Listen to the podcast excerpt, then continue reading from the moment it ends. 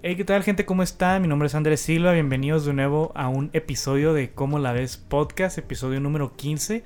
Estamos muy felices aquí en el estudio de estar con ustedes una semana más trayéndoles una plática bastante amena, de mucho interés, de, de bastantes risas, de bastante cotilleo. Aquí con una invitada muy especial que, que trajimos este, importada desde otro, otra parte del mundo que este, contra viento y marea, aquí está, lista para engalanar el episodio del día de hoy parecía que el universo conspiraba para que esto no sucediera. y lo estamos grabando súper tarde en comparación con, con, lo normal, pero aquí estamos listos para, para un episodio lleno de, de mucho salseo. Como siempre, a mi, a mi derecha imaginaria, porque ustedes no lo ven, como siempre, mi, mi carnal Luis Velázquez, Huicho, ¿cómo te encuentras, hermano? Que va, Andresito, me encuentro sudado como no tienes Hijo idea. de- Porque no, ahorita está horrible. Nomás no llega. Pero estamos bien. Fuera del calor que traigo ahorita, todo está bien. Si alguien de los oyentes conoce o instala mini splits, por favor comuníquese a la brevedad posible con nosotros porque Por favor. Porque urge que lo instalen. Ya lo tenemos, nomás necesitamos que lo pongan porque está del asco. Si son de Chihuahua, confirmarán. Pero se pronostican lluvias, güey, esta semana. Va a pasar para vaporera esta cosa. Exactamente, güey. Así que va a estar tantito peor, pero ya como quiera. para que no laven sus carros, banda, este, de una vez aviso. Y con nosotros también se encuentra una amiga que hacía rato no veíamos. Bueno, no tanto rato como, como nos tenía acostumbrado. Ha estado viniendo con un poco más de frecuencia últimamente. Eh, muy feliz y muy contento de que esté en el estudio nuestra amiga Ana Quintanar, o como la conocemos nosotros, Geo. Geo, bienvenida al estudio, bienvenida a Como la ves podcast. ¿Cómo te encuentras? Hola Andrés, muchas gracias. Estoy un poco nerviosa, pero feliz de estar de regreso en Chihuahua. Todos se ponen nerviosos al principio, pero nomás empiezan a hablar Ándale. la plática y ya. Dale 15, Ok. 20 minutos y ya va a estar tirando padres y madres y acá hablando bien suelta. Ojalá. Ándale. Sí, esperemos. Exactamente. Pero bueno, pues qu- queríamos aprovechar el hecho de que pues Geo viene de visita un par de semanas y como, los, como lo podrán ver en el título vamos a hablar de lo que viene siendo la vida americana que a nuestra amiga Geo le ha tocado vivir por ya cuánto Geo, siete años, Am, sí, ya casi ocho años. casi ocho años. Geo partió cuando estábamos en, en la prepa, en el bachi, a una mejor vida, a los United, a perseguir a esa gente de ojos azules. No, no, no, fue bastante triste la partida. Está, está pendiente ya, oficialmente ya que eres residente, ciudadana. Ah, soy residente y quiero meter la ciudadanía, pero por lo de la pandemia hubo retrasos. Ujú. ¿Y no te quieres casar, Geo? No, todavía no. Conmigo. Porque yo quiero papeles en corto de volada. ¿no? Espérate a que sea ciudadana y luego no. Y luego, no, y luego, esperando, estúpido. y luego, sorry, pero tampoco ni así. Chale. Lo tenía que No, no, no, mira, te invito a mi boda y quizá conoces a alguien allá y ya. Se arregla todo. Eh, pues, suena como un Ah, plan. Suena bien, suena bien. ¿Sí? ¿Vas a invitar a Luis también? ¿Sí? ¿Te lo puedes llevar? Pues no, pero pues ya lo dijiste aquí en el podcast. pero ya lo mencionaste. Mételo en la maleta. Ya se grabó el episodio, pues ya ni modo, ya. Y no se va a editar nada. Este, pues bueno, queríamos aprovechar pues que Geo está aquí para que nos platicara cómo ha sido para ella, sus vivencias, su experiencia, lo bueno, lo malo, lo, lo super duper, lo que está del asco y si es realidad o ficción el sueño americano que a lo mejor a muchos nos pintan o lo que todos nos imaginamos. Y pues antes de empezar con el tema, Wisho, las efemérides de la semana. A ver, échatelas. Este, ya estamos hasta, la, hasta el día de hoy que estamos grabando, que es este domingo 20 de junio a las 10.03. Este, ya estamos en 900, casi 40 reproducciones. Este, muy agradecido y muy feliz con toda la gente que, que nos ha escuchado semana con semana. Geo, por ejemplo, que no se pierde ningún episodio. ¿Verdad, Geo? Sí. ¿Verdad? Tarde, ta- tarde, pero sí los escucho. Exactamente. Entonces, pues, muy feliz y muy contento de que la gente pues siga apoyando el proyecto, que siga creciendo. Vi, vi que el episodio de, de la semana pasada de Vida Norteña con, con mi amigo Walter les gustó mucho. Y la neta estuvo muy buena la plática, estuvo bastante amena. Eh, se, se- vienen cosas grandes, bro. Este, estamos estrenando... Los calendarios, por ejemplo. Anda, ah, ya estamos, estamos a 70 vistas de los calendarios, güey. Ponte a pensar eso. Vamos a hacer calendarios, eh, en poca ropa. Para levantar, para, hacer publicidad. Para poder A- tener mi así como ahorita, como ahorita querían ustedes. Ándale. Ustedes Sí. no lo ven, pero yo ya estoy. Ándale, o sea, estamos grabando desnudos, es lo que la gente no sabe, pero todo bien. Entonces, pues sí, pero ya, pues muy contento que si la gente sigue apoyando el proyecto, yo y Wicho les estamos muy agradecidos con toda la gente que semana con semana aquí está. Y pues muy feliz y muy contento. Ya se vienen cosas grandes, estamos estrenando escritorio nuevo, eh, estamos Eh, volvimos a comprar una pieza que se nos rompió, se nos perdió del brazo del micro, así que ya me voy a escuchar yo un poquito mejor. Y todo muy cool, todo muy cool. ¿Y qué más de efemérides? Este. Pues ya, ya. No Sí, tenemos oyentes nuevos. Ah, ya estamos casi en YouTube. Estamos a nada. Estamos relativamente ya en YouTube. Ya se pueden suscribir si quieren. El canal no tiene nada. tiene la imagen del podcast nomás, pero pues, o sea, ya, ya, ya se Ya pueden es suscribir. avance, algo es algo. Sí, o sea, ya, ya estamos, este, yo y Luis, posiblemente en dos semanas, tal vez tres, ya estemos ya grabando. Ciertamente no hemos empezado, además de que hay cosas que se tienen que comprar y cosas que tienen que arreglar. Pues ciertamente queremos que sea un producto pues de calidad, que se vea cool, que pues que sea que esté a los estándares que acostumbramos aquí en Como la ves Media, este y pues que sea para la agrado de todos. Pero bueno, sin más por el momento, yo creo que vamos a empezar con, con la plática de hoy. Geo, ¿cómo te sientes? ¿Lista?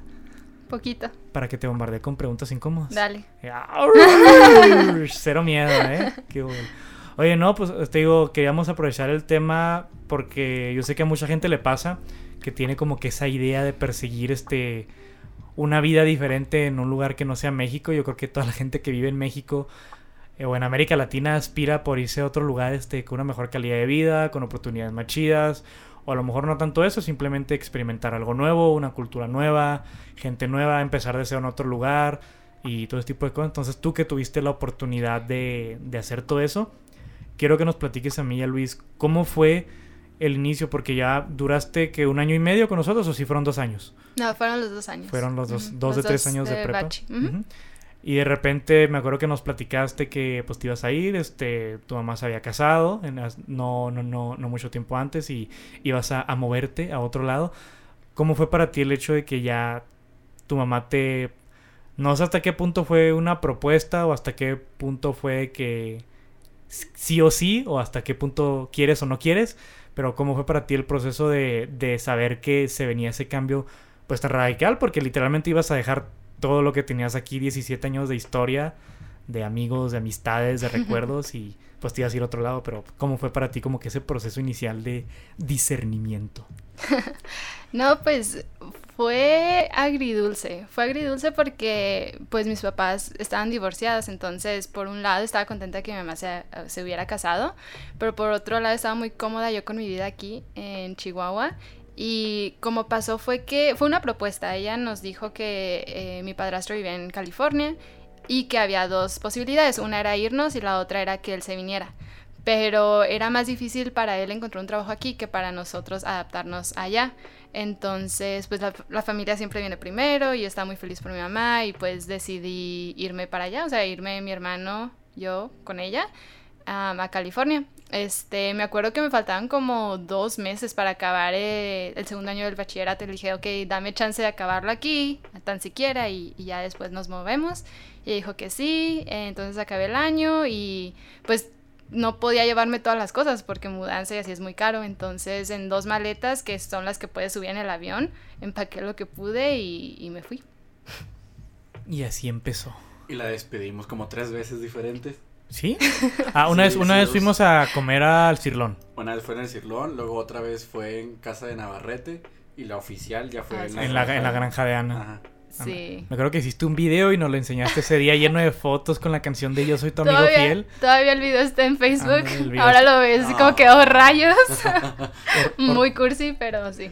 Pero pues, o sea, pues es entendible, o sea, te ibas a ir y no sabíamos por cuánto tiempo te ibas a ir, o sea, no sabíamos si dijimos, ah, a lo mejor y vuelves, o igual y es permanente, y quién sabe, y no supimos con qué frecuencia pues ibas a venir, que la verdad, ¿cuánto tiempo pasó desde que te fuiste a la primera visita que hiciste? Yo creo que pasaron como dos años, dos años y medio, algo así. No, no me ¿Cuál fue la primera vez que viniste? No me acuerdo. Yo tampoco me Nos acuerdo. viste, la pri- nos viste la primera vez que viniste, la neta yo no me acuerdo. Supongo, porque tú siempre, tú Andrés siempre me preguntas que cuándo vengo y organizas cosas, entonces supongo que sí nos vimos, pero no, no me acuerdo bien, bien, bien. Mm, También quisiera acordarme. Fue la, fue la vez que fuimos a comer tortas, ¿no? Ah, Ah, quizás sí. Ándale, Sí, que fuimos a, a vez. Sí, comer sí, sí. saliendo de la escuela, me acuerdo que era de, Ajá. de Que tarde. están en, en- sí, pues estamos en la universidad. Ya. Sí, fue como el primer semestre o el segundo semestre. Creo que fue el segundo porque ya estaba Navarrete con, conmigo y él entró en segundo semestre. Entonces creo que fue ese semestre de enero-junio 2016, creo. Algo así. Entonces sí fueron como dos años. Pues sí. Pero te digo, cuando te fuiste, pues uno no sabía por cuánto.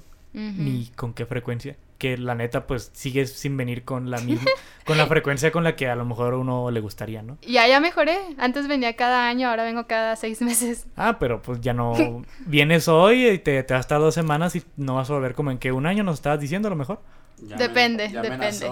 Depende de cómo vaya el examen de medicina, pero... Ahorita vamos a hablar justamente de, los de las escuelas y cómo esto es el rollo. Pero pues sí.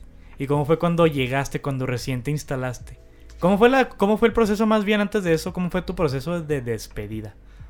Fue muy triste. Eh, la verdad es que, como te digo, estaba muy cómoda en el bachilleres, ya tenía mi grupo de amigos y pues ya, o sea, yo pensaba que iba a ir a entrar a medicina y ser doctora. Entonces, tener que cambiar todo en dos meses fue muy difícil. Eh, me acuerdo que todo el avión de Chihuahua, Tijuana creo que fue, eh, llorando y luego ya ahí nos recogieron y dos horas de camino llorando y ya llegué, llegamos al departamento, ahí vimos un mes antes de podernos mudar o mover a la casa en la que estamos ahorita. Y pues fue bien raro porque llegué y un chorro de vacunas y que el proceso para entrar a la preparatoria ya. Y tuve un mes para adaptarme y empezar la escuela, entonces sí pues fue, fue demasiado, como que no, no lo procesé, no pensaba que era real hasta que entré a la preparatoria y tuve que ver cómo era la vida. ¿Y cómo era la vida? ¿Y cómo era? Así como en las películas. Literal. Aterradora. En las películas todo se ve bien chido. ¿Y en las series también? Bueno, sí, sí. Eh, bueno. Se ve chido si ya estás ahí. O sea, si ya pasaste los 3, 4 años en la preparatoria. Pero si eres nuevo, si eres la persona que te hacen bullying y que estás en el recreo en el baño y cosas así. Pues, no, medio si comiste en el baño. sí, sí, llegué a comer en el baño. No, ¿por qué? Dios, no, Sí, porque llegué a mi último año, entonces ahí ya todos se conocían. La preparatoria ya son cuatro años, entonces ya tenían tres años conociéndose y su último año es como senior year, es lo que todos están esperando. Entonces llegar yo como nueva, mexicana, sí fue así como que, ¿y tú qué? Entonces... ¿Quién te crees que eres? Ajá, y aparte están los grupos, así las porristas, los deportistas, los guapos que no están tan guapos, los nerds, entonces sí, o sea, llegas y no encajas en ningún grupo, encajas como en los niños nuevos, por así decirlo. Qué triste, güey, que los nuevos sean su propio grupo. A mí mismo tienen un grupo. Bueno, eso. Estaría jodido que no tuvieran a nadie, imagínate. Eh, eso sí estaría un poquito más feo. Pero no está tan mal, porque, o sea, todos los nuevos son de diferentes países. Entonces tienes muchas culturas. Y aprendes de muchas culturas, cosa que los de que ya están en la preparatoria, pues se pierden. Pues sí, ponle que la ventaja de Estados Unidos es que siempre ha sido este bastante diverso en todos los perros lados. Cuando llegaste, lo, lo típico, ¿buscaste un acople de gente latina para poder encajar o te abriste paso entre la gente blanca. Fíjate que donde vivo ahorita hay muchos hispanos, muchos latinos, pero son ya segundas generaciones, o sea que sus papás o mm. sus abuelos fueron los que mm, se movieron para allá y ellos ya nacieron allá. Entonces la cultura de latinos de mi edad que ya nacieron allá es muy diferente a un hispano o un latino que se mueve y empieza desde cero. Ah, no, pues Entonces, aunque sí mi preparatoria estaba llena de hispanos, no podía hablar con ellos porque había muchos choques culturales y me hacían de, menos y cosas así, cosa que yo no esperaba, porque digo, bueno, si eres hispano, o sea, aquí todos son muy amigables y te aceptan y allá no. Entonces lo que pasó fue que estaba en clases de inglés, o sea, que te enseñan ahí, es obligatorio hasta que pasas el examen, y ahí había una chava de Guadalajara que estaba en mi misma edad, se había movido un año antes que yo, y nos acoplamos porque las dos éramos seniors y las dos estábamos pasando por las mismas dificultades. Entonces ella se volvió mi mejor amiga. Y éramos nosotras dos y nos valió. O sea, llegamos a, al punto de que, bueno, si ustedes no nos quieren aceptar, nosotros vamos a disfrutar el senior year como se debe disfrutar a nuestra manera. Y pues ya, tuve una cómplice. Súper ah. bien, qué buena. Qué bueno. te imaginas comiendo en el baño y diciendo agua y te dije, no, ¿por qué? ¿por qué? ¿Por qué tuvo que hacer eso? sí, o sea, sí fue muy difícil porque pues aquí la clica era muy grande. O sea, pasar de tener muchos amigos a solo una persona sí fue ah, no, pues sí. interesante. La clica, un saludito a toda la raza de la clica que nos escucha. Un saludito a toda la bola de culo. Ustedes saben quiénes son. Menos tú, Juan, a ti te queremos mucho. Este, no, sí, pero te digo, y ya cuando llegaste, ¿cómo fue, cómo fue en sí tu primer año de escuela? Al menos, ¿cuánto tiempo te quedaba, tío? ¿Entraste al, al high school y cuánto tiempo estuviste ahí? Sí, eh, nomás hice mi último año. Nomás el último. Eh, el último año. Eh, lo bueno fue que aquí en México te hacen tomar muchísimas materias. Entonces, cuando llegué allá, nomás necesitaba dos materias: la de gobierno de Estados Unidos y la de inglés. Entonces, las otras eran electivas como aprender inglés. Tomé cálculo porque mi mamá me dijo: No, pues tienes que hacer algo de tu vida, toma cálculo. Y ya, entonces las clases. Señora, ¿por qué hizo eso? En serio, mala decisión No ahí. cuenta como mandato Eh, infantiles. Exactamente, pudiste haber presentado una demanda por abuso, Geo. Ese te durmió, ese te durmió. este... Solo toda la raza ingeniera. Sí, pero. Sí, no, esa clase de cálculo fue mala. Pero buena. O sea, En literalmente eran dos clases obligatorias y todas las demás eran optativas. Ajá. ¿Y cuántas optativas tenías? Eh, eran creo que seis clases en total. Entonces cuatro optativas. Tenía que tomarlas todas porque tenía que ser Tenías estudiante de tiempo completo. Ajá, te tienes que llenar la currícula de, materias. Pero o sea, no eran demandantes ni nada. Entonces, pues ese año supuestamente yo lo iba a utilizar para aprender inglés, pero como tenía mi amiga que hablaba español, pues no. Pues me no, valió- pues decidí me no valió aprender madre. inglés. Decidí seguirme complicando la vida un poquito porque yo lo. Entonces fuimos a los juegos de fútbol, tuvimos lo que viene siendo el famoso prom, este, empezamos a ver cómo ir a la universidad porque el sistema educativo de universidades es muy distinto. Entonces sí, pues ese año fue como que mi mejor amiga y yo explorando la vida de película, por así decirlo. ¿Todavía hablas con ella? Sí, sí, Ah, todavía. un saludito para que nos escuche. Saludos a Stephanie, que Salud. se acaba de titular. Saluditos para ella. Cuando quiera, aquí también la. Aquí, aquí, aquí por- la esperamos en el Gracias podcast. por sacar a Geo del baño. De hecho, algunas de la clica sí llegaron a conocerla o a hablar con ella. ¿Ah, sí? Sí, porque éramos como uña, uña y, Y mugre. mugre. Ajá, mugre y uña. Lo que sea. Lo mismo pero revuelto. Eso, ajá. Y como todavía seguía hablando con los de la clica y así, pues las amistades se combinaron un poquito. Ah, ok. Yo no la conocí, quiero Por aclarar. dos. Ándale. Porque nosotros no éramos. Hay que, hay que ser honestos, güey. Bueno, pa- pa- ¿para, qué me hago, ¿Para qué me hago pendejo? Si no hablábamos en el bache, menos Ajá. íbamos a los ya no estábamos. Ándale, ya ves, Luis, Y- que me atacas. Eso, eso también se me hace muy raro. y Creo que una vez te lo dije que tú y yo en el bache, o sea, sí hablábamos, pero no, no, no éramos acá tan, tan íntimos, tan, tan acá. Y tú y yo que empezamos a hablar más literalmente cuando te fuiste, cosa que se me hizo súper irónico. Sí, sí, yo también me sorprendía. eh, con gente que era muy cercana, como que perdí un poco de conexión y con gente que ni hablaba, se volvieron amigos muy cercanos. Ah. No sé por qué, pero pues todo pasa por alguna razón. Exactamente. Dios los hace y ellos se juntan. Y aquí estamos grabando. Yay. Oye, y cu- cuando fue tu proceso, quiero, bueno, no, no tu proceso antes de brincarnos a la universidad, ¿cómo fue tu prom?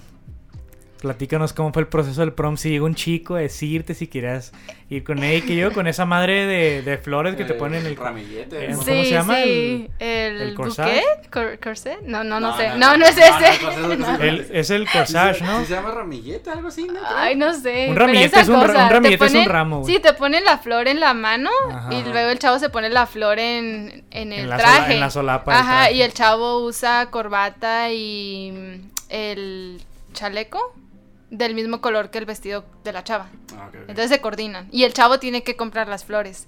Y sí, mi experiencia de prom fue muy rara porque mi amiga y yo dijimos, vamos a ir porque vamos.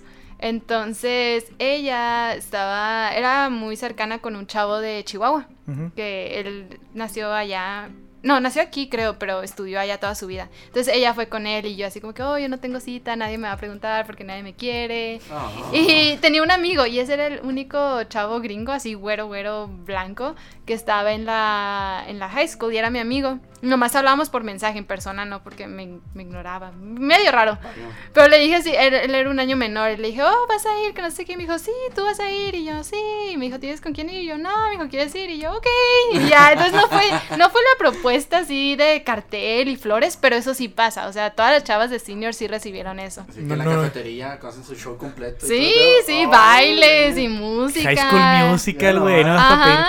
Y aquí, oye, y- y- imagínate que, que hubiera llegado con los recoditos así como el meme. tururú, tururú, tururú. ¿Qué, ¿Quieres ir al prom conmigo? Yo me hubiera casado con ese tipo si hubiera llegado así como Ah, que, güey, sí, tómame, por favor, güey, por favor, Tú tómame. a mí no me sueltes. Exacto, güey. ¿Y cómo son los promos? Son tal cual así de que en el gimnasio la escuela y hay un DJ. Fíjate que depende de la escuela a la que vayas. La de nosotros rentaron una librería. Entonces, Acá. sí, una Cabrón. librería presidencial la rentaron. eh, y sí llevaron DJ. Tenían creo que un, un grupo de jazz afuera en el jardín. Pero sí es así como que todos se arreglan, llegan al gimnasio de la, de la preparatoria y hay camiones y ya te subes al camión, el camión te lleva al lugar y el camión te regresa y ya tus papás te recogen de la preparatoria. Y es todo un show porque es de que el peinado, las uñas, el maquillaje, el vestido, coordinar el color con el chavo, que te recojan y hay fotos, te tomas fotos con tu pareja. Ah, las típicas que llega tu mamá bien Ah, emocionada, que sí, vienes tú sí, bajando sí. la escala y luego, Ah. "Hija, júntese con el chavito. Y tu mamá Sí, tienes ahí a los papás como paparazzis. De hecho, tengo ahí todas las fotos un poco raras, pero mi amiga y yo dijimos, vamos a experimentar todo como es y pues lo hicimos. Y así salió. Así salió. Y si adulteran el poncho con piquete y todo el rollo, así, el, el típico chat que adultera las bebidas. Fíjate que no sé, no tomé el ponche por, por esas mismas razones. Ah, desconfiaba, no. desconfiaba de la gente. Digo, bueno, ya me odian, quién sabe qué vaya a pasar. Mija, es parte de la experiencia. Cierto, cierto. Y ya bueno, no- ahí fallé. Sí, neta, sí. Hay que organizarle un prom wish nomás para que se nomás para darle ponche con piquete. Jalo, jalo. Ah, pues la siguiente semana hacemos aguas locas o algo así, le decimos que es este. No, no, no la avises. Ah, no, la no. dices. Uy, ya arruinaste la sorpresa. Pero yo no te voy a decir cuál es, yo te voy a dar un vaso con Ah, algo y. Ah, bueno, bueno, Ah. bueno, la salvaste, ok. Va. Entonces tengo que usar vestido y maquillaje y no. tacones y No, todo es, el tema- rollo. es temática hawaiana. ¿Traes algo floreado? Sí, Ok, ya, ya, ya, ya se armó, ya se armó. ok. Este, y sí. Y luego ya pasándonos un poquito a ese rollo. ¿Cómo fue? Yo sé que aquí en, aquí en México, la gente que nos está oyendo puede confirmar que entrar a la universidad es algo tan pelado como sacar una ficha, hacer un examen. Y la neta, hay que ser honestos, la mayoría de la gente se queda. Al Chile es muy... Hay carreras donde se ponen más payasitos que otros. eh, pero hay otras que no. Pero yo sé que en Estados Unidos está la típica que vemos en las películas de que mandas tu carta como a chingo mil universidades de por qué soy un buen elemento y por qué creo que merezco educación superior. y que por favor, señor, soy una pobre persona desamparada que solo quiere ser alguien en la vida y te avientas el discurso más fantasioso, labioso, como si quisiera sacar beca, güey. Así que carezco de cualquier clase de recurso y soporte emocional y solo quiero sobresalir. Neta, que mandaste una carta de ese tipo, se tiene que mandar si es cierto todo ese desmadre. Sí y no. ¿Por qué?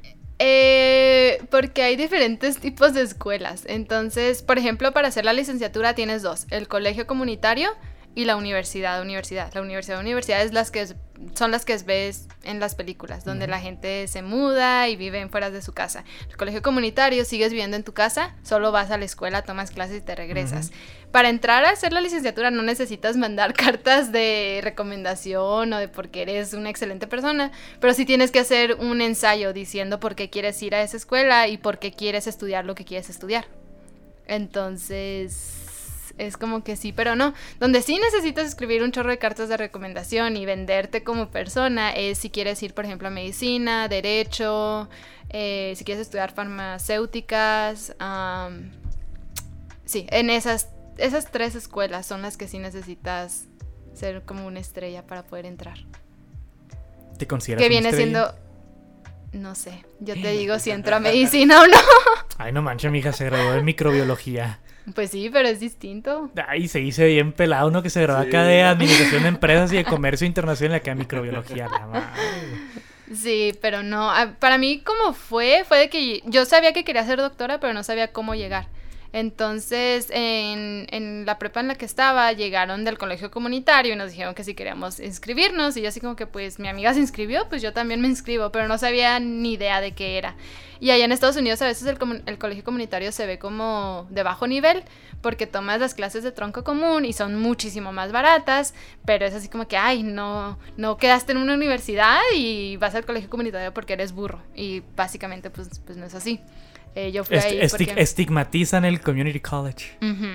Lo que no saben es que te puedes ahorrar mucho dinero. O sea, y. Vamos a hablar también de eso ahorita. ¿verdad? Y las clases también, o sea, son de mismo nivel. A veces tienes maestros que enseñan en universidades, En enseñando en el colegio comunitario. Y la ventaja es de que tienes interacción uno a uno con tu maestro, porque las clases son más pequeñas, son de 30 a 40 estudiantes. En la universidad las clases son de 300, 500 personas. Entonces, hay ventajas en el colegio comunitario. Pero la gente le sigue haciendo el fushi porque no es una universidad de renombre. Sí, e incluso Triste. cuando te transfieres del colegio comunitario a la universidad, porque no puedes acabar toda tu carrera en un colegio comunitario, la gente sí te trata un poquito distinto porque fuiste a un colegio comunitario. Porque sabe que vienes de ahí. Pero hay que hablar también en este, este tema. Todos sabemos que las famosas college tuitions, o pues el, todo el- pues, ¿cómo se vendría traduciendo? Básicamente, ¿Colegiatura? la colegia, el pago de la colegiatura ahí, ahí de que gente se endeuda toda su perra vida para pagar su carrera si vas a la universidad. Sí, pero hay, hay formas de graduarte sin deuda. Por ejemplo, el colegio comunitario, el semestre te cuesta, o sea, de tiempo completo te cuesta como 500, 600 dólares.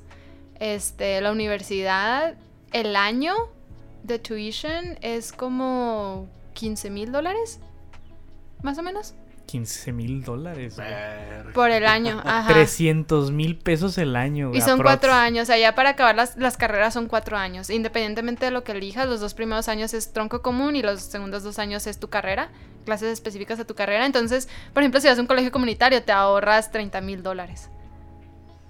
Que, Entonces ya nomás que dónde estaban 30 30 mil dólares, No, güey. nomás. Entonces, este, pues sí, yo lo que hice fue que en el colegio comunitario busqué becas y en los veranos hice proyectos de investigación donde me pagaban y ahorré todo ese dinero. Incluso cuando me transferí a la universidad a la que fui, usé todo ese dinero y pues me pude graduar sin deuda. Entonces, si eres un estudiante que realmente quieres estudiar y, y, pues no endeudarte, lo puedes hacer. O Y sea- me gradué en una universidad cara. O sea, hay maneras. Hay maneras. Nomás hay que buscarle y rascarle tantito. Sí. Pero Escribir ensayos, como tú dices. Estamos de acuerdo en que sigue siendo asquerosamente caro. Sí. ¿Cuánto sale un semestre en el TechMe, Wisho? Sin beca. ¿Tú que estuviste ahí? Ah, 52 mil. 52 mil pesos, que se traduce a unos, este, ¿qué? 1.600 dólares. Da, creo, no sé. Ni el calor no me deja pensar ahorita, no, no estoy haciendo cifras. Bueno, por ahí ah, como son como 2 mil dólares, algo así. No, como 2.100 dólares, creo que son 51, 52 mil pesos. 2600. Eso, 2.600 te pones acá payaso. Pero sí, o sea, no manches, qué pedo con eso. Porque sí, yo, o sea, yo sí he visto muchas veces de que el college tuition y la gente está súper endeudada y la gente acá rascándose y los papás buscando las maneras para pagar la universidad. Que claro, hay de universidades a universidades. Ahorita vamos a hablar un poquito de la tuya, que tu universidad sí era acá, universidad fresona, pero creo que era hasta cierto punto una universidad pública, ¿no? Porque hay Sí. como que si era hasta de las fresonas, pero no es de las fresonas, con F mayúscula. Sí, sí, depende. Este, lo que te iba a decir, Andrés, es que, por ejemplo, si estudias la licenciatura, que son cuatro años, el gobierno te da ayuda financiera dependiendo de cuánto ganen tus papás. Mm. Entonces, o sea, esas becas o ayuda financiera es- no la pagas, es dinero Mm. gratis. Pero una vez que quieres estudiar el doctorado o maestría, esa sí no tienes ayuda. Tienes no, que sacar préstamos. Y yo creo que ahí es donde la gente se endeuda más que Ah, sí, en pues. la licenciatura. Un posgrado es carísimo aquí también, o sea, donde sí. lo, es- donde lo estudias, así lo estudias en, la, en la UASH, así lo estudias una, en el TEC de Monterrey, en el TEC Milenio, sigue siendo considerablemente más caro un, Sí. un- un posgrado. Entonces, por ejemplo, medicina, eh, tienes que tener la licenciatura. Entonces tienes que pasar cuatro años y luego entrar, o sea, bueno, hacer todo la cosa fea de medicina. Ya cuando entras son otros cuatro años y cada año te cuesta como 35 mil dólares. O sea, sube, se duplica el tuition. Entonces, sí. Qué horrible. Entonces, por ejemplo, para mí el, el querer ser doctora sí se, se fue así como que muy lejos, pero ahí voy. Maldita Ahí sea, voy. Maldita sea, güey. Que el dinero no te detenga, Geo. No. Nunca, nunca, nunca, nunca. Oye, platícanos un poquito de tu escuela porque la gente va a estar preguntándose ¿en dónde estudió esta jovencilla tan acá? Y que nos platica maravillas y así. Este, platícanos un poquito de tu escuela, Geo. ¿Cómo fue cuando entraste a ese, a ese maravilloso lugar? Bueno, el primer maravilloso lugar al que entré se llama Chaffey College, fue mi colegio comunitario, ahí estuve tres años, el primer año tomé no más clases para aprender inglés porque me di cuenta que necesitaba hablar el inglés No me quedó de otra. Ciertamente, eso es de preferencia. Creo yo que sería como que, como Sí, que hasta un requisito, ¿no? De ya estoy allá, pues igual tengo que aprender a hablar. exacto. Espera, pero la gente no sabe dónde vivías. Bueno, dónde vives. Vivo en el sur de California. Vivo entre Los Ángeles y San Diego. Y ahí fue donde fui a mi colegio comunitario. Te- como te digo, el primer año inglés, eh, los el segundo y tercer año tomé el, el tronco común y las clases que necesitaba como prerequisitos para entrar a medicina. Y hice investigaciones en el verano y ya de ahí me transferí a la Universidad de California, Berkeley, o UC Berkeley, que está cerca de San Francisco, está al norte de California. Y allí hice dos años donde tomé puras clases de microbiología. Y me gradué como microbióloga. Cuando hacías tus estudios esos de campo, una vez viniste aquí, ¿no? Me, me acuerdo que fuiste a no sé qué playa, a hacer estudios con el agua y no sé qué tanto. Sí, fui a Cancún, estaba midiendo los niveles de bacterias que hay en los cenotes. Y hay muchos. No me respondas, Mm. quiero ir. Voy a ir a, voy a- ¿Quieres saber? Voy a ir a Cancún en un mes, tengo que saber porque si no, oye. No pasa nada, no pasa nada. Mira, yo nunca he visto que alguien salga a los cenotes con un tercer brazo, güey, o con, una, o con otra pierna, güey, o con otra cabeza, así que yo creo que está bien. Sí, sí, sí. Eh, Pero pues son bacterias, no son aguas reactivas porque iba a salir con un tercer brazo. Pues uno nunca sabe, güey, ahorita cualquier bicho está bien loco, güey. Ok. Uno, uno nunca sabe. Pero todo bien, ¿no? Todo bien. Sí, sí, todo bien. Pueden ir a Cancún Exacto. y sobrevivirán. Exacto. Igual no creo que vayamos a un cenote porque cuestan y están caritos y está canijo, ¿verdad? Hay que pagar cosas del podcast, hay que pagar este a nuestros patrocinadores. Hay que pagar el mini split. Sobre todo, por favor, en serio, si alguien quiere rifarse patrocinándonos con un mini split, neta. Pues qué chingón sería, ¿verdad? Estaría, con- estaría con una. Porque ahorita son las 10 de la noche y seguimos cosiéndonos a como no tienen 10 y media. Andrés, es que no sabes el secreto, tienes que, ense- tienes que escribir el ensayo. ¿Para qué? Pues para que te den el Ah, sí, aquí. ¿Por qué creo que merezco mi? Raza, soy de Chihuahua, yo creo que eso ya es Ya más que. suficiente. Ándale, o sea, soy de Chihuahua y. Y no tenemos ventanas aquí disponibles en el estudio, entonces porfa, ¿Hay tienen ventanas? No, sí, sí hay, Ah, pero un está, es- intento de ventana. está el este está el material aislante para que no suene el eco, así que Ah, oh, ya veo. que pronto vamos a quitar también, eso también se está trabajando. Hay muchas cosas que se vienen, raza. Oye, Geo, y platícanos cómo fue el hecho de la universidad, porque ya estás en la universidad. La universidad es como en American Pie, todos así con fraternidades y están todos locos y las fiestas están bien locas y hay carrera de desnudos y fiesta de togas y todo ese tipo de cosas porque yo tengo un chorro de curiosidad. Sí, Todo eso, todo ¿verdad? eso es verdad y es muy divertido. ¿Corriste en una carrera de desnudos? No, porque, porque tristemente eh, mi primer año hubo incendios y nos mandaron a todos a la casa porque era de alto riesgo estar en la universidad. Literalmente caía cenizas del cielo y no puedes respirar. Y el segundo año COVID pasó. Entonces, usualmente la carrera es- de desnudos es al final del año académico. Y pues no, no me tocó. Me tocó verlas. Eh, no la principal principal, pero no participé en ninguna. Güey, qué pedo, neta. Hay gente que corre desnuda por el campus, güey. Demasiada. ¿Por qué no? Y en las librerías. En las librerías supuestamente no puedes gritar ni hacer ningún escándalo y se la mantienen ahí bailando, gritando. Parece cafetería, la librería. acá. Sí, con gente desnuda. Ah, caray, ¿qué? Sí. ¿Qué pedo, güey? Eso, Bueno, eso sí ya. Eso sí, ya, ya, ya como que fue demasiado. Eso sí no lo vi venir. Pero no se me hace algo fuera de lo, de lo posible, ¿sabes? Pues, ¿no? No, la neta. No sé. No, la neta. no. ¿Perteneciste a alguna fraternidad? Me- creo que me habías platicado que sí. Es, eh, Sí, sí. Las eh, sororities. Sí, eh, las universidades tienen fraternities y sororities y hay de tres tipos. Son las clásicas de la gente rica, blanca que, que entra. Tienes las profesionales que van dependiendo de tu carrera, por ejemplo, de medicina, de derecho, de ingeniería. Y tienes las como sociales. Ya viene siendo de, latinos, ajá, o religión, mm, género, depende de, de lo que quieras. Y por ejemplo, todas las universidades tienen calles que se llama frat row. Y ahí tienes las casas de las so- sororities. Sororities es para mujeres, fraternities es para hombres. Entonces esa, esa calle está infestada de esas casas, son mansiones. Y, y sí, entras a las casas y están como en las películas. Lo único que cambia es de que muchas de esas casas son súper viejas por pues, las generaciones. Entonces no están tan bonitas como en las películas. Sí, ¿te eso tiene una mala sentido. experiencia o ¿O porque pones esa Sí. cara cuando lo dices? Sí, sí, sí, porque cuando me mudé a Berkeley estaba buscando dónde vivir y una chava que vivía en una sorority me dijo que tenían cuartos disponibles y me mandó fotos y se veía decente, o sea, se veía viejo, pero decente. Y cuando llegué estaba todo empolvado y había arañas Ay, y No, si hay arañas ahí, Había ahí, ahí- ahí muere, vagabundos afuera. Ay, Entonces, este, eh, cuando entré dije, oh rayos, ¿a dónde me metí? No había focos. O sea, todo tenía que ser con Ah, era puro- lámparas. era- era pu- Era puro vicioso lo que había ahí. Entonces, sí, esa fue mi primera experiencia. Mi primer año viví en esa sorority. No había Y- focos, güey. Ay, como, ¿qué fue? ¿Cuándo fue que te caché, Wisho? El jueves, ¿verdad? Ah, sí, los dejé en la cocina. Ah, dejó el Wisho el ¿No paquete. tenías focos? Ahí dejó Wisho el paquete de focos en la cocina y dije, ay, ya te caché, vicioso. No Maldita sea, maldito vicio. Eh, pues sí, y ya mi segundo año viví en una casa que era ah, de los dos géneros. Era de estudiantes como minority students, que vienen siendo los hispanos o... Gente asiática. No, lo- la gente asiática no es minority. Está infestada de gente asiática. También está infestado de latinos y más California, no manches, mija. Sí, pero los latinos usualmente nomás acaban preparatoria o colegio comunitario. Es muy raro que veas latinos en universidades grandes, como UC Berkeley, UCLA, porque esas universidades son muy prestigiosas y es muy difícil entrar.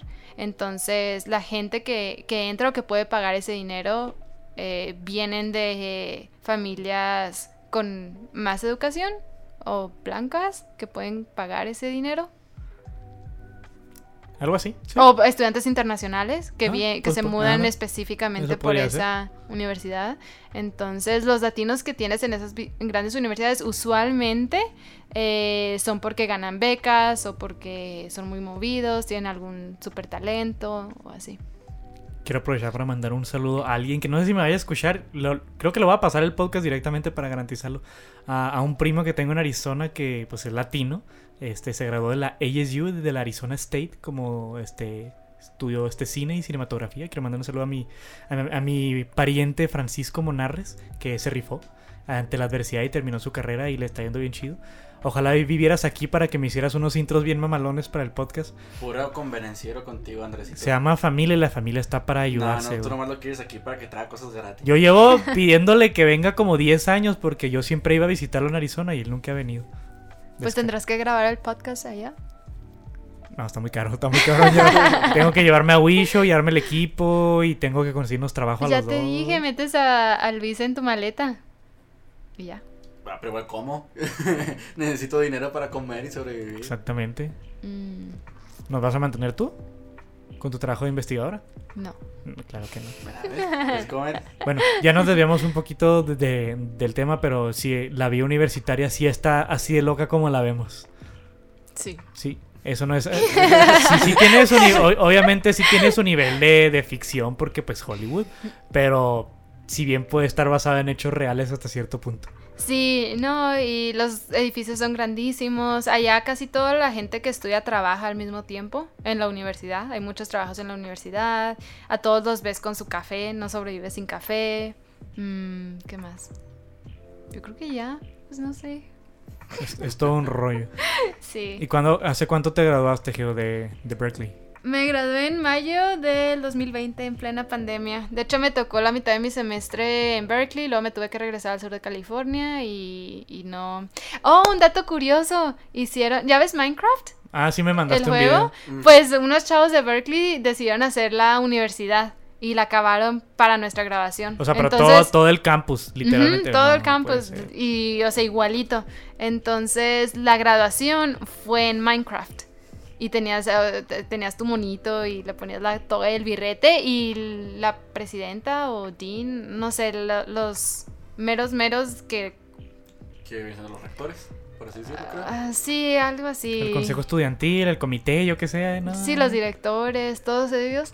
eh, El decano, güey. se metieron a la graduación de Minecraft y dieron ahí su mini discurso grabado. Entonces no hubo graduación como que oficial, oficial de Berkeley. El departamento de tu carrera te hacía un como PowerPoint. eh, pero sí, Y salió en las noticias de que Berkeley había tenido una graduación en Sí, Minecraft. Sí, Sí, sí, sí. sí, lo vimos acá. Quiero Sí. mandar un, un saludo bien afectuoso a la facultad de Contaduría y Administración que ni siquiera se ha tomado la el tiempo de hacer algo por mi generación desde 2015-2019. Ya pasó un año y medio, raza, por favor. Háganos algo, háganos. Yo no me agüito si es un slide en PowerPoint, pero ya, deme- ya quiero graduarme bien. Maldita sea, ya hace un año y medio que ya terminé y, y exijo que se me reconozca por mi, por mi mérito académico. También te hacemos prom el sábado si quieres.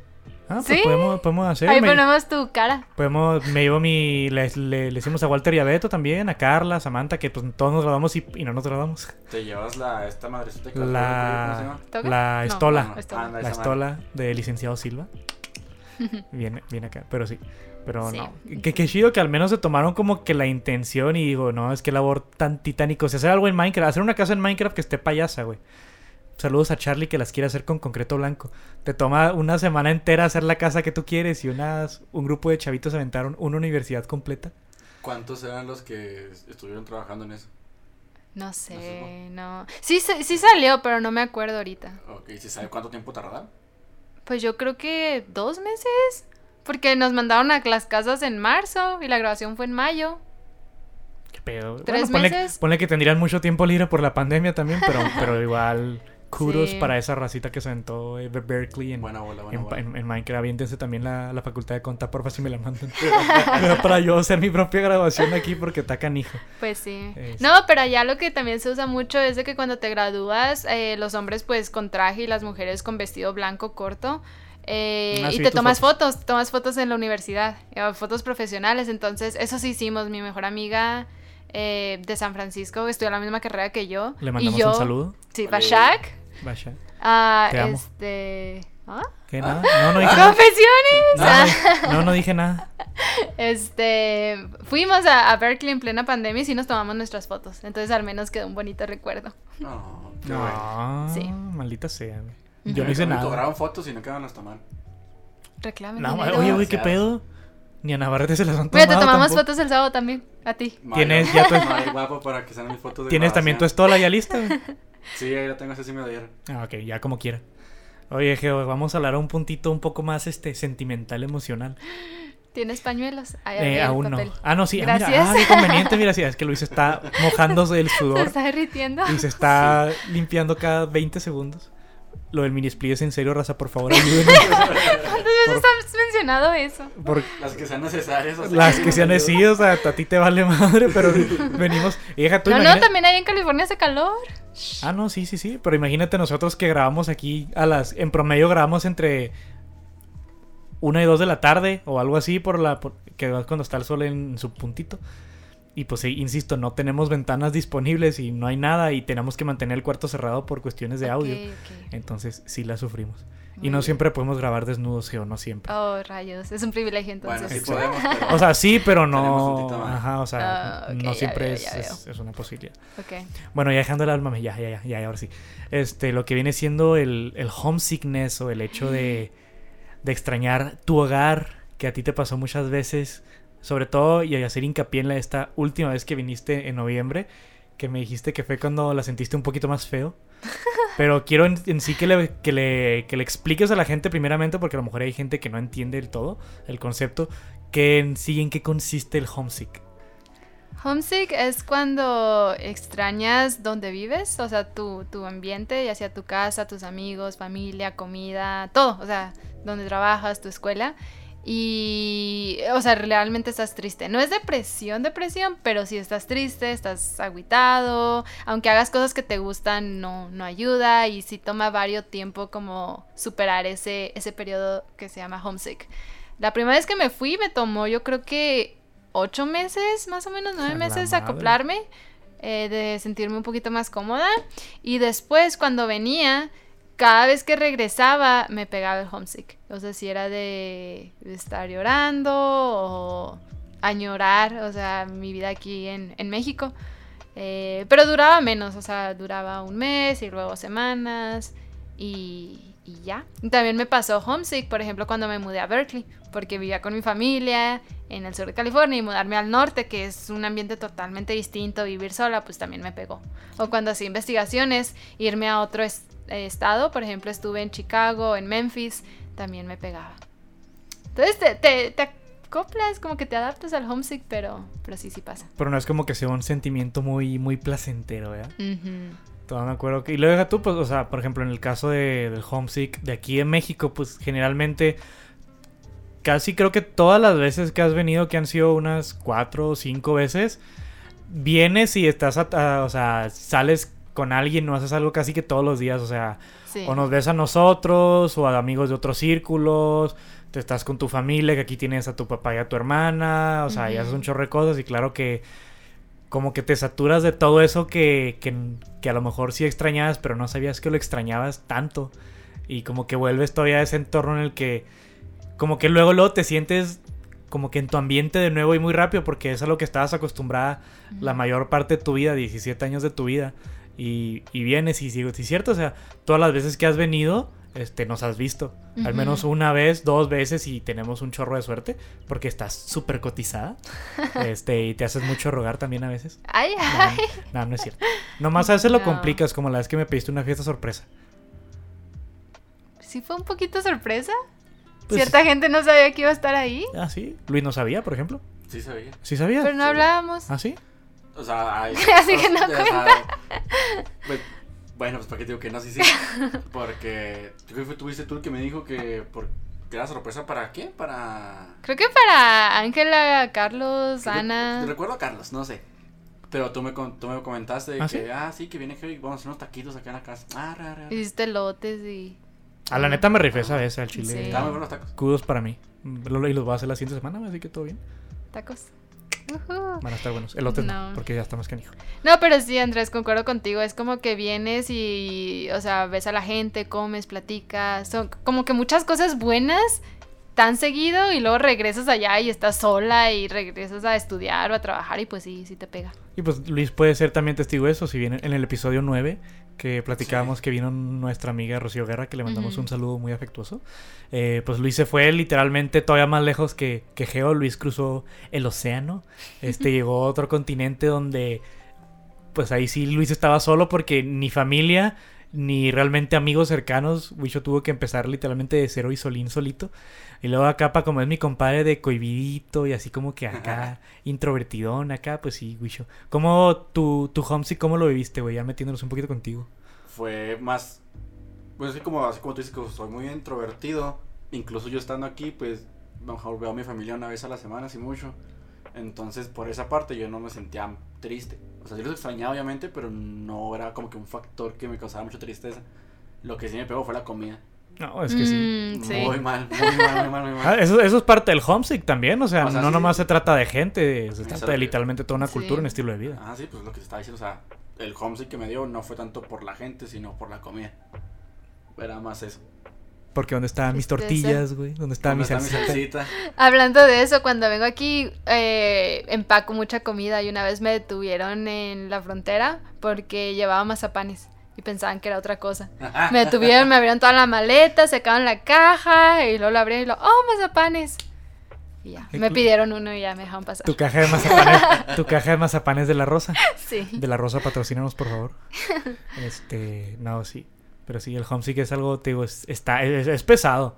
O sea, es un sentimiento, yo creo que muy cabrón porque, o sea, ya estás de regreso en tu, en tu ambiente. O sea, tú en este caso te regresas a California y batallas otra vez como para volver a entrar en tu, ok, ya estoy aquí de regreso, ya no estoy viendo a mi papá, a mi hermana, a mis, a mis amiguis, a Andrés, que tanto lo quiero, que lo tengo en un pedestal enorme, así, súper alto.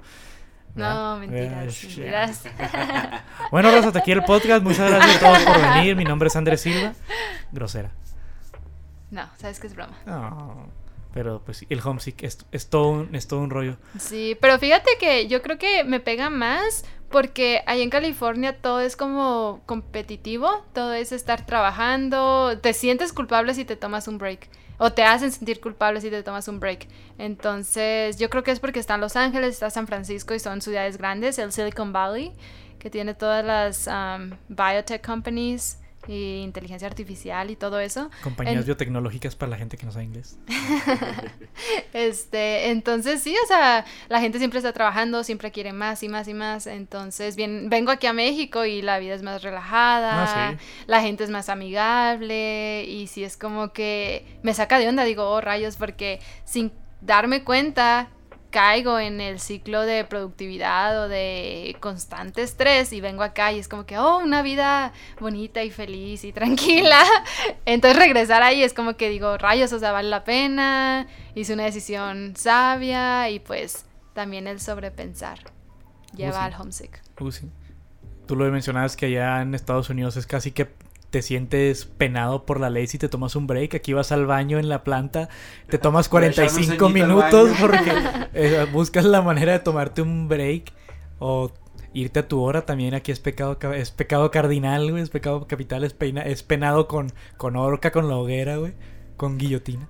Pero sí, o sea, si bien dicen que México podrá ser un país pues que podría estar ciertamente mejor, pero hay una estadística que la hemos oído todos de que la gente mexicana es la gente más feliz. Ajá. Curiosamente, te digo, tenemos muchas deficiencias en muchas cosas, pero la gente sigue viviendo cómoda y sigue viviendo feliz y sigue viviendo a gusto. Y California, o sea, de, de- de entrada a la vida americana que es muchísimo más rápida, más dinámica, que consiste en gran medida en trabajo, en productividad, en estar a mil por hora. Y aquí en México que sí, o sea, somos gente trabajadora, chambeadora, pero nos lo tomamos todo más a la ligera, más, más leve. Los fines de semana son otro pedo y buscamos la manera de hacer el trabajo lo más aligerado que se pueda. Y pues también. De hecho, no sé cómo te vaya a ir el hecho de que vas a trabajar aquí dos semanas. Por- Ya veremos. Porque, o sea, Estaré trabajando aquí en el estudio. No te lo recomiendo, hace mucho no, calor. Oh, no te lo rayos. recomiendo. Mejor siete a tu casa donde tienes. aquí Mejor siete a tu casa donde seguramente tengas aire acondicionado porque sí está Ay. canijo. No, pero sí, es bonito venir y, o sea, y recordar. Y luego me llevo eso conmigo y pues trato de aplicarlo allá. Ah. Sobrevivir. Exactamente. Pero sí, a ver cómo te va porque te digo, haces, haces home office ahí en tu casa en California. Sí, sí, este, me gradué ya con trabajo, entonces empecé a trabajar en mi casa y pues planeo seguir trabajando en mi casa. No sé cuándo vayan a abrir la oficina. Y como mi, todo mi trabajo se puede hacer desde la computadora, pues quién sabe. Ya veremos si me obligan a regresar a la oficina o no. Yo pregunto porque a lo mejor va a ser muy difícil hacer home office aquí a como es hacer home office allá. No sé, la misma Ya cantidad. veremos. Yo creo que debe ser igual, porque es nomás el internet. Porque está pinche, básicamente lo que Ah. está diciendo.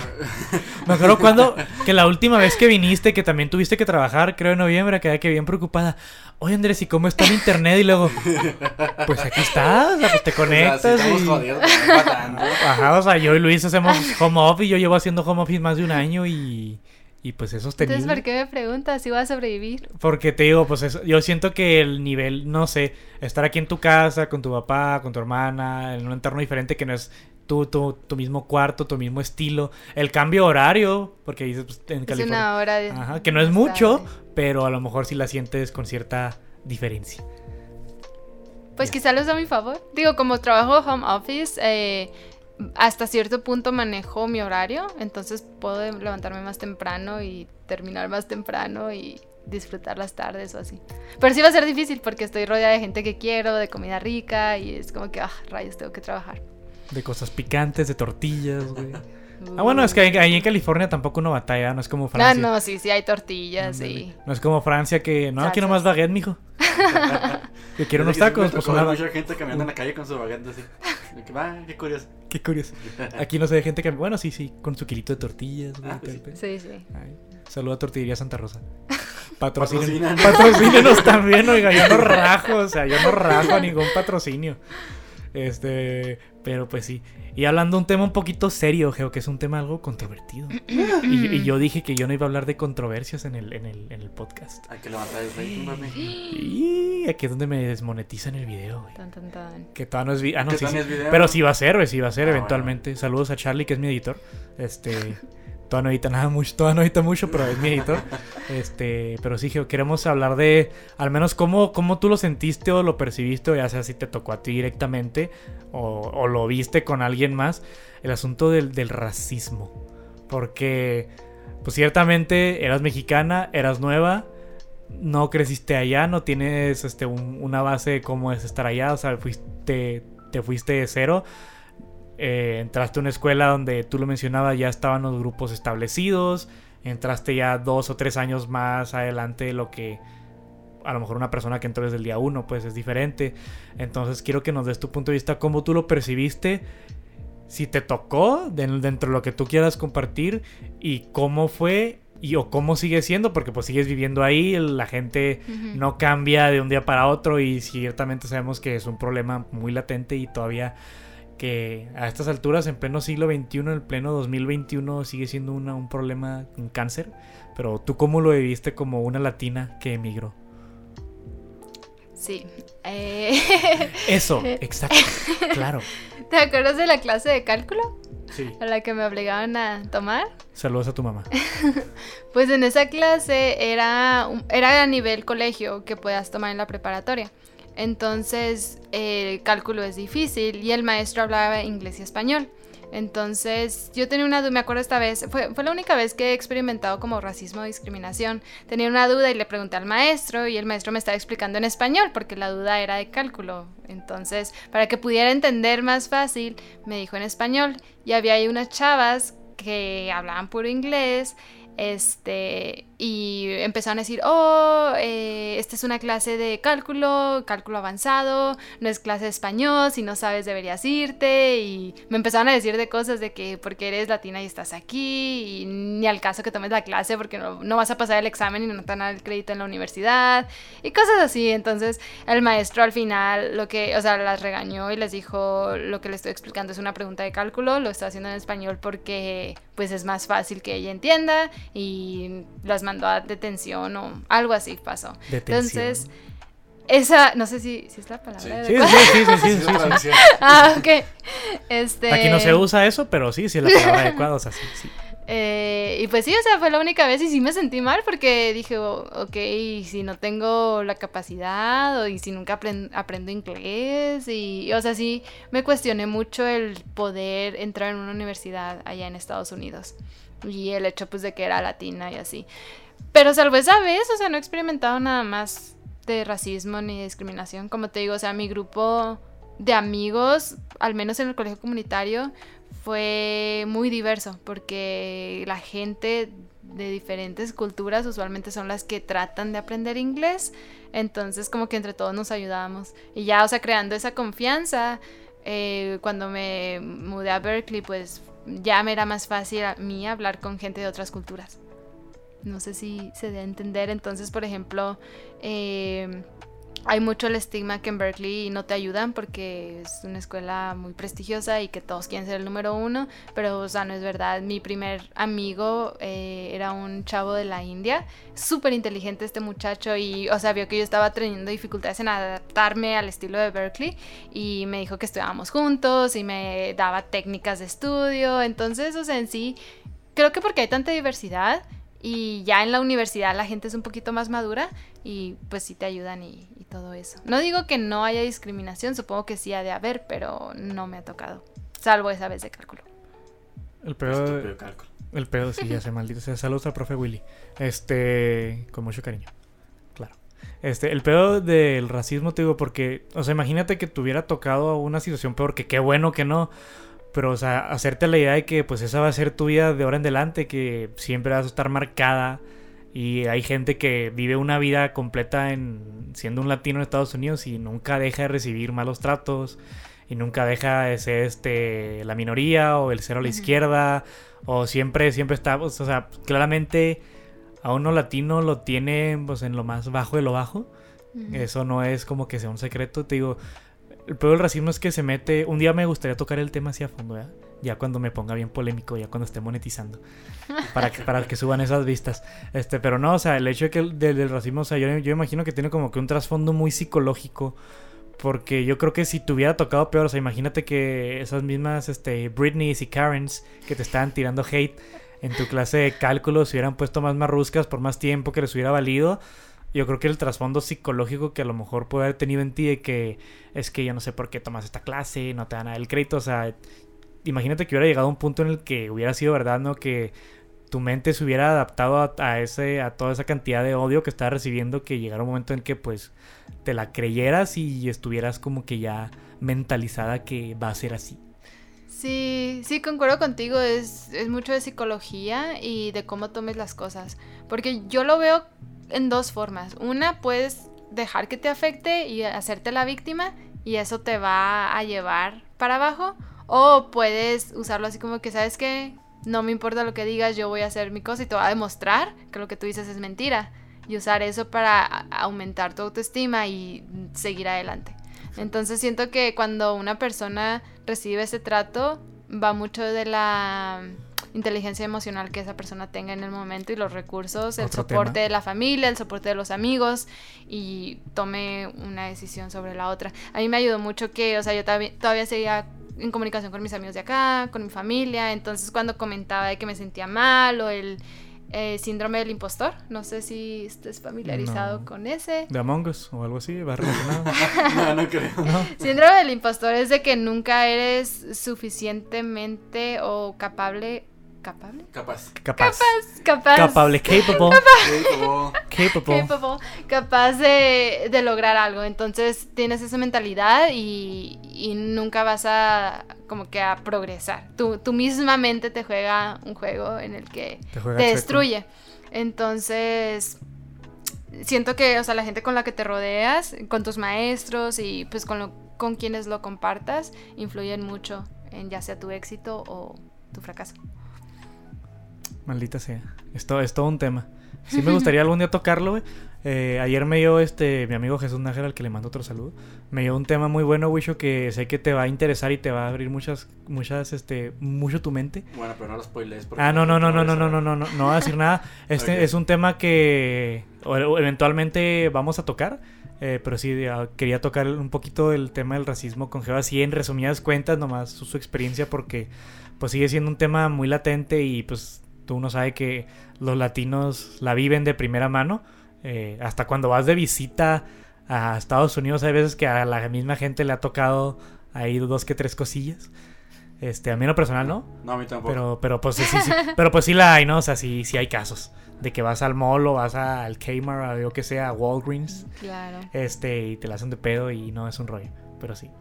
Pero sí, por ejemplo, en California es mu- hay muchas culturas, entonces el racismo no solo se ve en los latinos, o sea, también hay racismo Ah, sí. en otras culturas. Sí, sí, sí, sí. entonces, tema complejo. Es un tema como... Pero pues claro, insisto que pues uno como mexicano pues abarca lo que nos toca a nosotros. Pero sí, está Sí. en todos lados. Gente, no sean así, please. Sí. Este, pues ya creo que con esto vamos a, a darle cierre. Ya pasamos de la horita. Bien. Este, como siempre, felices de haber llenado la hora. Eh, porque no Un sé... minuto después de la hora. De hecho, sí, 61 minutos, 61, 49, 61, 50. Entonces, pues sí. Te digo, porque no, como no sabíamos qué tanto ibas a, a- a cooperar, Geo, porque no sabíamos como que qué tanto ibas a poder hablar, porque la neta, pues no cualquiera tiene la facilidad de pararse en un micrófono. Entonces, pues, agradecido contigo. Pero bueno, este, comentarios finales, Wisho, comentarios finales que quieras hacer. Cualquier patrocinio es bien recibido.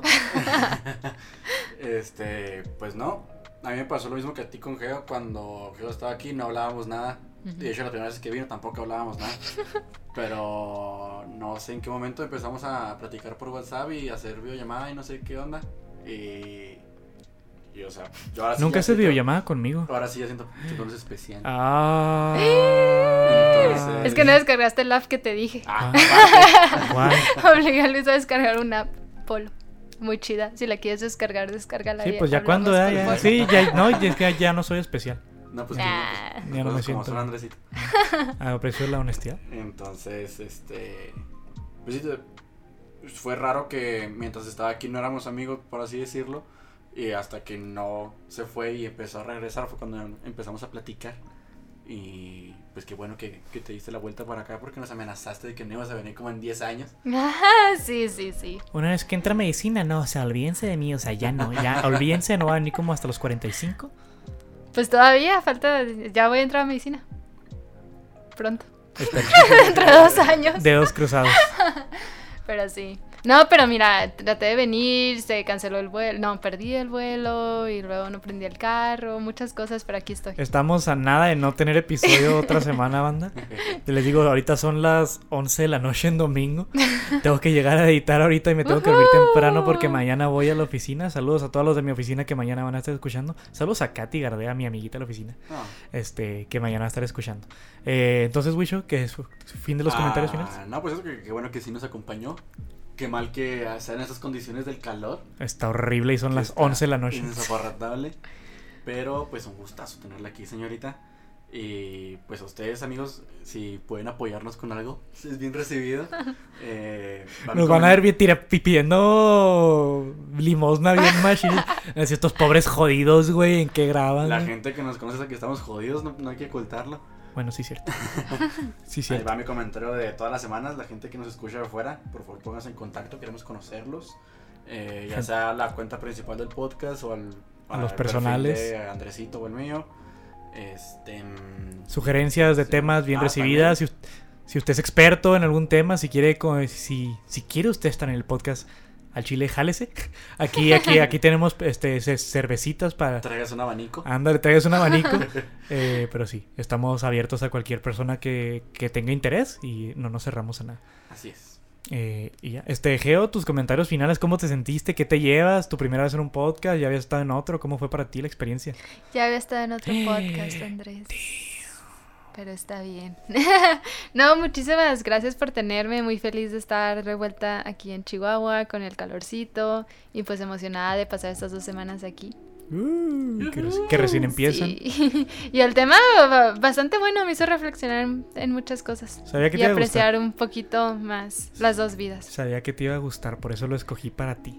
Aparte yo sabía Oh. desde hace mucho tiempo, dije, pues si va a estar Geo aquí, vamos a aprovechar para, para pues, a- aprovecharla y tener una plática así amena. Sirve que nos vemos para por primera vez en mucho tiempo vernos dos veces en una visita tuya. Nos estaremos viendo la- durante la semana, yo creo, y el fin de, entonces pues a ver qué onda. Sí. Pero pues sí. Y ya para cerrar yo, pues este, agradecerte, Geo, que no está de más, que yo sé que fueron muchas complicaciones. Este, perdiste un vuelo, tuviste que regendar, por poco pierdes de, de nuevo el segundo. y ya perdiendo dos vuelos, quién sabe si llega a haber un tercero. Y, y no, no, y llegamos tarde y pues es Día del Padre. Por cierto, felicidades a todos los padres que nos estén escuchando. Hoy lo estamos grabando el mero Día del Padre. Que hayan tenido un día excelente. Eh, quiero felicitar a mi, a, mi, a, mi, a mi papá y a mi hermano Javier, los padres de familia ahí del, del núcleo familiar, al papá de Wisho, que siempre me ha caído muy bien. Saludos al jefito. Al papá de Geo, que no conozco, pero que nos prestó a Geo recién salida desde el aeropuerto para venir a grabar. Este, agradecido también con usted, señor Geo. Este, muchas gracias. muchas gracias. Este, y así.